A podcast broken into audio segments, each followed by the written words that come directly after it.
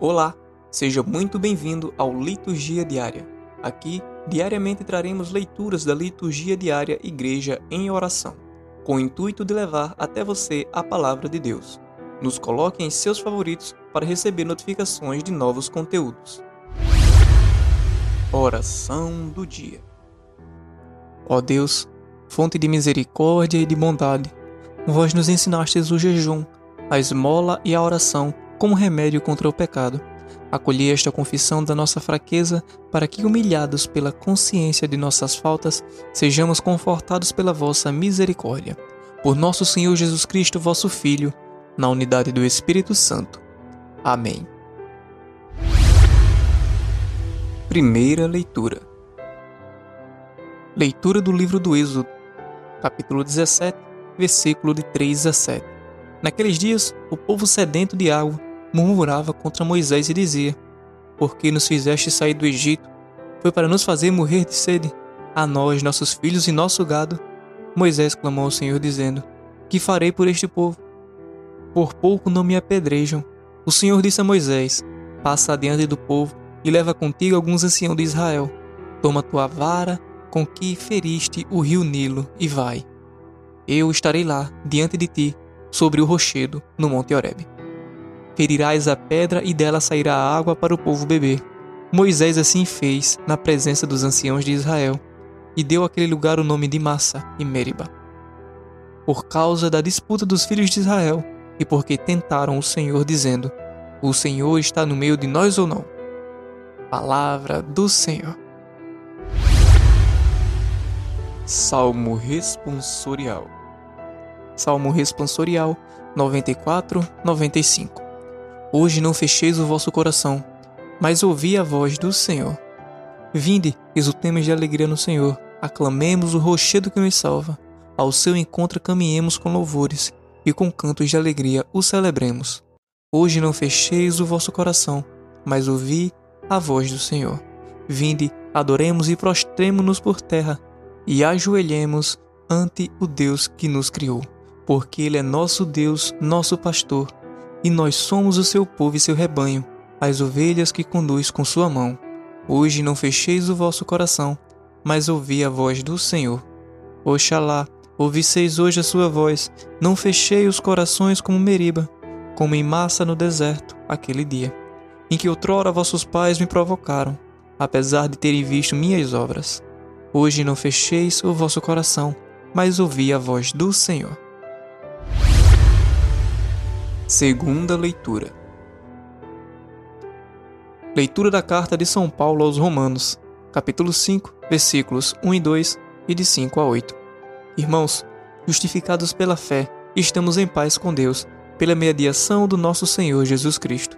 Por ele tivemos acesso pela fé a esta graça, na qual estamos firmes e nos gloriamos na presença da glória de Deus. E a esperança não decepciona porque o amor de Deus foi derramado em nossos corações pelo Espírito Santo que nos foi dado. Com efeito, quando éramos ainda fracos, Cristo morreu pelos ímpios, no tempo marcado. Dificilmente alguém morrerá por um justo, por uma pessoa muito boa. Talvez alguém se anime a morrer. Pois bem, a prova de que Deus nos ama é que Cristo morreu por nós quando éramos ainda pecadores. Palavra do Senhor. Evangelho Proclamação do Evangelho de Jesus Cristo segundo João, capítulo 4, versículos de 5 a 42. Naquele tempo, Jesus chegou a uma cidade da Samária chamada Sicar, perto do terreno que Jacó tinha dado a seu filho José. Era aí que ficava o poço de Jacó. Cansado da viagem, Jesus sentou-se junto ao poço. Era por volta do meio-dia.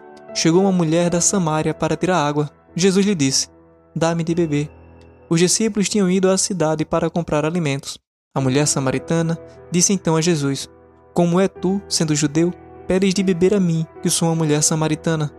De fato, os judeus não se dão com os samaritanos. Respondeu-lhe Jesus: Se tu conheces o dom de Deus, e quem é que te pede, dá-me de beber, tu mesma lhe pediras a ele, e ele te daria água viva. A mulher disse a Jesus: Senhor, nem sequer tens balde e o poço é fundo. De onde vais tirar a água viva? Por acaso és maior que nosso pai Jacó, que nos deu o poço e que dele bebeu, como também seus filhos e seus animais?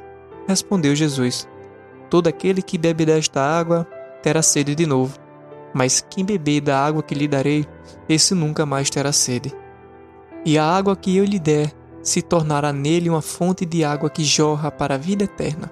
A mulher disse a Jesus: Senhor, dá-me dessa água, para que eu não tenha mais sede, nem tenha de vir aqui para tirá-la. Disse-lhe Jesus: Vai chamar teu marido e volta aqui.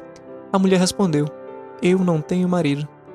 Jesus disse: Disseste bem que não tens marido, pois tiveste cinco maridos, e o que tens agora não é teu marido. Nisso falaste a verdade. A mulher disse a Jesus: Senhor, vejo que és um profeta. Os nossos pais adoraram neste monte, mas vós dizeis que em Jerusalém é que se deve adorar. Disse-lhe Jesus: Acredita-me, mulher, está chegando a hora em que nem este monte, nem em Jerusalém adorareis ao Pai. Vós adorais o que não conheceis, nós adoramos o que conhecemos, pois a salvação vem dos judeus. Mas está chegando a hora, e é agora em que os verdadeiros adoradores adorarão ao Pai em espírito e em verdade. De fato, esses são os adoradores que o Pai procura. Deus é espírito, e aqueles que o adoram devem adorá-lo em espírito e em verdade. A mulher disse a Jesus: Sei que o Messias, que se chama Cristo, vai chegar. Quando ele vier, vai nos fazer conhecer todas as coisas. Disse-lhe Jesus: Sou eu que estou falando contigo. Nesse momento chegaram os discípulos e ficaram admirados de ver Jesus falando com a mulher. Mas ninguém perguntou: Que desejas? Ou por que falas com ela? Então a mulher deixou seu cântaro e foi à cidade, dizendo ao povo: Vinde ver um homem que me disse tudo o que fiz. Será que ele não é Cristo? O povo saiu da cidade e foi ao encontro de Jesus. Enquanto isso, os discípulos insistiam com Jesus, dizendo: Mestre, come. Jesus, porém, disse-lhes: eu tenho alimento para comer que vós não conheceis. Os discípulos comentavam entre si: Será que alguém trouxe alguma coisa para ele comer? Disse-lhe Jesus: O meu alimento é fazer a vontade daquele que me enviou e realizar a sua obra. Não dizeis vós: Ainda quatro meses e aí vem a colheita? Pois eu vos digo: levantai os olhos e vedes os campos. Eles estão dourados para a colheita. O ceifeiro está recebendo o salário e recolhe o fruto para a vida eterna. Assim, o que semeia se alegra junto com o que colhe, pois é verdade o provérbio que diz: Um é o que semeia e outro é o que colhe. Eu vos enviei para colher aquilo que não trabalhastes. Outros trabalharam, e vós entraste no trabalho deles. Muitos samaritanos daquelas cidades abraçaram a fé em Jesus, por causa da palavra da mulher que testemunhava. Ele me disse tudo o que fiz. Por isso, os samaritanos vieram ao encontro de Jesus e pediram e permanecesse com eles. Jesus permaneceu aí dois dias, e muitos outros creram por causa da sua palavra. E disseram à mulher: Já não cremos por causa das tuas palavras, pois nós mesmos ouvimos e sabemos que é verdadeiramente o Salvador do mundo. Palavra da salvação. Reflexão sobre o Evangelho. Meus irmãos e minhas irmãs, os judeus desprezavam os samaritanos por ser um povo formado pela miscigenação entre várias raças. Os judeus se julgavam puros por ser um povo sem mistura racial. Até hoje o judeu só casa com judeu, ou melhor, com judia. Eles não se misturam. No mundo de hoje, temos a discriminação e o racismo imperando em nossa sociedade.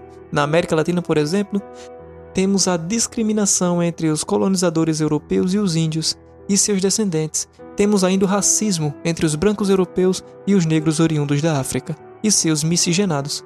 No Brasil, além dessas exclusões sociais citadas, temos o desprezo ou indiferença entre os paulistas e os nordestinos. O cidadão de algum estado do Nordeste sabe o quanto ele é discriminado no Sudeste por aqueles que se julgam raça superior. E esta exclusão social, que às vezes se manifesta de forma velada, não é somente para com o negro, para com o baiano ou para com o índio, mas sim para com o moreno de cabelo crespo, para o filho de qualquer nordestino e para o descendente de índio. Piadas e chacotas de menosprezo, os serviços mais humildes. Porteiro, faxineira, empregado doméstico, O desprezo e a exclusão são algumas das formas desse descaso desumano. E pensar que foi o nordestino que construiu a cidade de São Paulo, mas o trabalho pesado é coisa de gente inferior. Por isso os colunáveis só falam com gente do seu nível, porque gente fina é outra coisa. E nada mais importante do que a posição social do indivíduo. Assim pensam os colunáveis. Felizmente, no sudeste do Brasil, não só existem pessoas assim. Em todo o Brasil, Centro-Sul, como na América Espanhola, há também muitas pessoas maravilhosas, principalmente os católicos, que se importam com os excluídos e ajudam os pobres, que acolhem os nordestinos, negros e descendentes de índios. Não podemos generalizar e classificar toda a sociedade composta pela maioria de descendentes europeus e preconceituosos. É importante destacar aqui a importância das comunidades eclesiais de bases em sua missão fraterna para com os necessitados, como também a atuação do Serviço de Assistência Social das Prefeituras, onde encontramos muita gente fraterna que, sem se importar com seu salário, dedica-se com muito amor na ajuda aos sem-tetos, sem empregos, sem saúde e sem inclusão social. Jesus condena todo tipo de discriminação, mas infelizmente o desprezo por vezes discreto, lamentavelmente ocorre muitas vezes nas próprias comunidades cristãs. Jesus que sabia de todo o passado daquela mulher samaritana, não a discriminou, muito menos a condenou, mas sim deu-lhe a oportunidade de se encontrar com a verdadeira fonte de água pura, fonte de água viva. E a água que eu lhe der se tornará nele uma fonte de água que jorra para a vida eterna. Ela, por sua vez, ao descobrir Jesus, foi depressa avisar as outras pessoas daquele povoado, quem ela havia encontrado no poço de Jacó. A rixa entre os judeus e samaritanos tinha como causa o racismo dos judeus, por se acharem os perfeitos, os santos. Os samaritanos eram bons meninos. E se alguns deles faziam às vezes atos de terrorismo no templo, era por causa da indignação gerada pelo desprezo e pela humilhação por parte daqueles que se julgavam a raça pura e perfeita. O mundo está sedento de Deus. Muito embora não queira ouvir falar de Deus, ou seja, o ser humano tenta saciar a sede de Deus nos bens materiais, no prazer, na diversão. E quanto mais se embrenha por esses caminhos, na busca da água, mais sede está sentindo. Pois somente a verdadeira fonte de água viva é que sacia a nossa sede. O homem atual tornou-se um verdadeiro adorador dos deuses materiais numa busca desenfreada para matar a sua sede de felicidade. Mas infelizmente, não consegue realizar o seu objetivo porque somente aqueles que adoram o Pai em espírito e em verdade é que conseguem a paz verdadeira. Muitos samaritanos daquela cidade chegaram a essa conclusão e abraçaram a fé em Jesus e até pediram que Jesus ficasse com eles. E tudo isso aconteceu por causa da reação da samaritana, que saindo de sua timidez traumática por causa do seu passado, saiu anunciando a todos sobre a sua experiência com Jesus Cristo no poço de Jacó. Minha irmã e meu irmão, como está a sua sede de Deus? Há quanto tempo você não bebe da fonte da água pura? Se faz muito tempo, você não sabe o que está perdendo, pois só esta água pode nos saciar da sede do bem, da verdade, da paz e da beleza e da felicidade. Somente esta água, oferecida por Jesus a samaritana, é capaz de irrigar o deserto de nossa alma irrequieta. Frustrada e insatisfeita e ansiosa pela, pela hora de repousar em Deus, Dá-me de beber. Disse Jesus enquanto homem, cansado e com sede. Porém, Jesus, enquanto Deus, também tem sede de nós. E foi exatamente por isso que ele foi enviado ao mundo para nos conquistar, nos aconselhar a beber da fonte da água pura e assim alcançar um dia a verdadeira felicidade. O homem e a mulher podem até dizer: Eu não preciso de Deus, pois tenho dinheiro, muito dinheiro. Não é verdade. Todos ricos e pobres são portadores dessa sede existencial, fruto da insatisfação da alma, a qual não encontra sentido fora de Deus. Santo Tomás de Aquino disse: A felicidade não pode consistir nas riquezas, nem na honra, na fama ou na glória. Tampouco consiste no poder, no bem do corpo, no prazer, em algum bem da alma ou num bem criado qualquer. Não consiste nas riquezas, nem nos prazeres, a felicidade baseada nos bens materiais é ilusória e passageira. Por isso é necessário cultivar as coisas do espírito, vivendo segundo o espírito em vez de viver segundo a carne e os bens materiais. Tem gente que vive a vida inteira acumulando riquezas e nunca está satisfeito. Sempre quer mais. Tais pessoas morrem e deixam tudo aí. E ou pior, não cuidou da sua alma, para que ela um dia fosse encaminhada junto com a água que jorra para a vida eterna. Pobres homens ricos, com certeza, neste momento, lá do outro lado da vida, estão arrependidos do que fizeram e do que não fizeram, ou do que deixaram de fazer nesta vida. Do mesmo modo, a felicidade não pode existir nos prazeres carnais. São momentos de extremos êxtases que logo passam, deixando um rasgo e um rastro na nossa alma, que nos deixa infeliz, tanto pela dor da consciência como pelas várias consequências físicas e mentais: ciúmes doentio, AIDS, gravidez indesejável, separação e infelicidade. Meu jovem, não tem jeito, não adianta fugir para algum lugar distante, para um mundo de fantasias e delírios, para buscar outra fonte de felicidade, pois só Deus mata a sede de ser feliz. Ah, não se esqueça de levar seu irmão também até a fonte de água pura. E lembre-se: quem bebe desta água nunca mais terá sede. E este foi mais um Liturgia Diária. Não esqueça de nos favoritar. Espero você na próxima.